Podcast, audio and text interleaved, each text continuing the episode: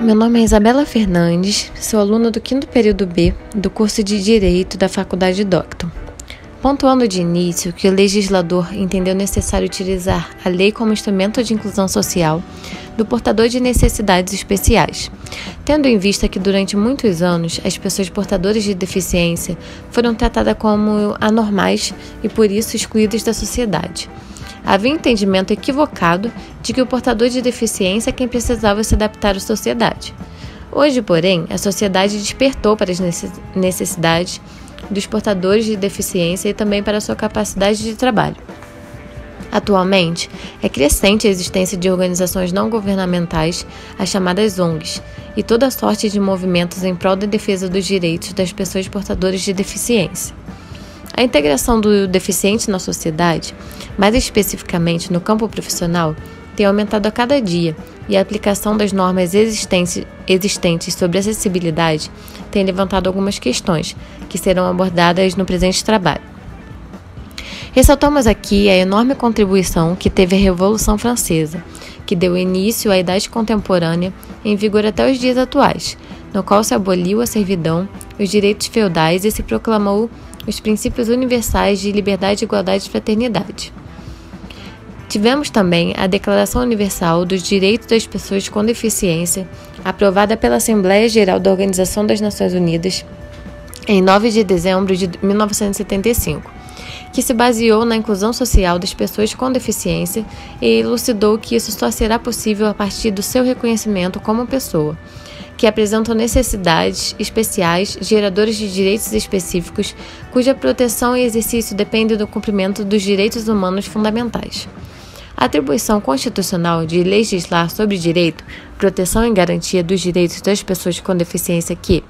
necessariamente envolve o acesso a cargos e empregos públicos está nos artigos 23, 24 e 30 da Constituição da República e não deve confrontar-se com o princípio de não discriminação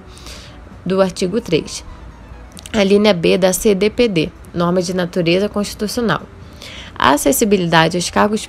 públicos a todos os brasileiros nos termos da lei e mediante concurso público é princípio constitucional explícito desde 1934, artigo 168.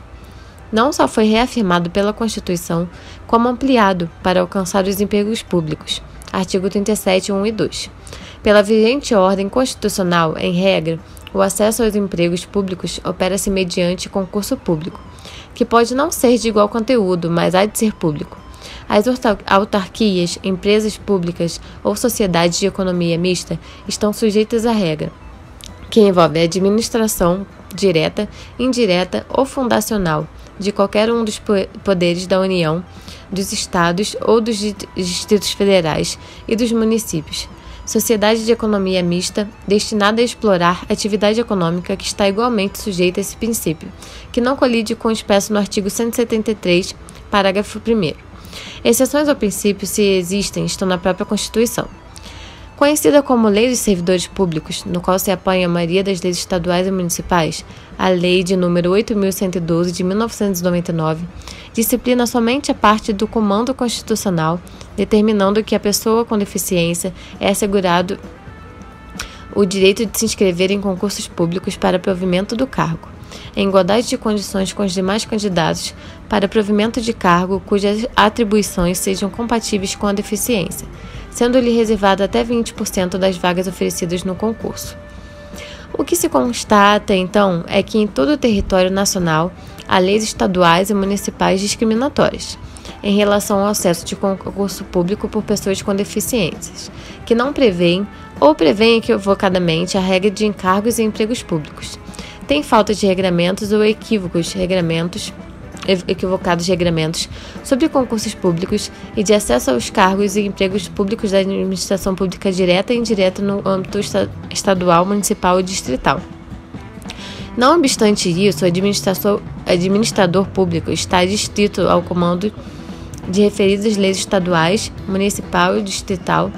por estar obrigado a cumprir em decorrência do princípio da legalidade. A solução para este problema seria a aplicação de uma norma mais favorável ao efetivo cumprimento da reserva de vagas em concurso público para pessoas com deficiência também se opera como solução no conflito no qual se deve analisar a eficácia de norma estadual, municipal ou distrital frente à norma fe federal mais benéfica.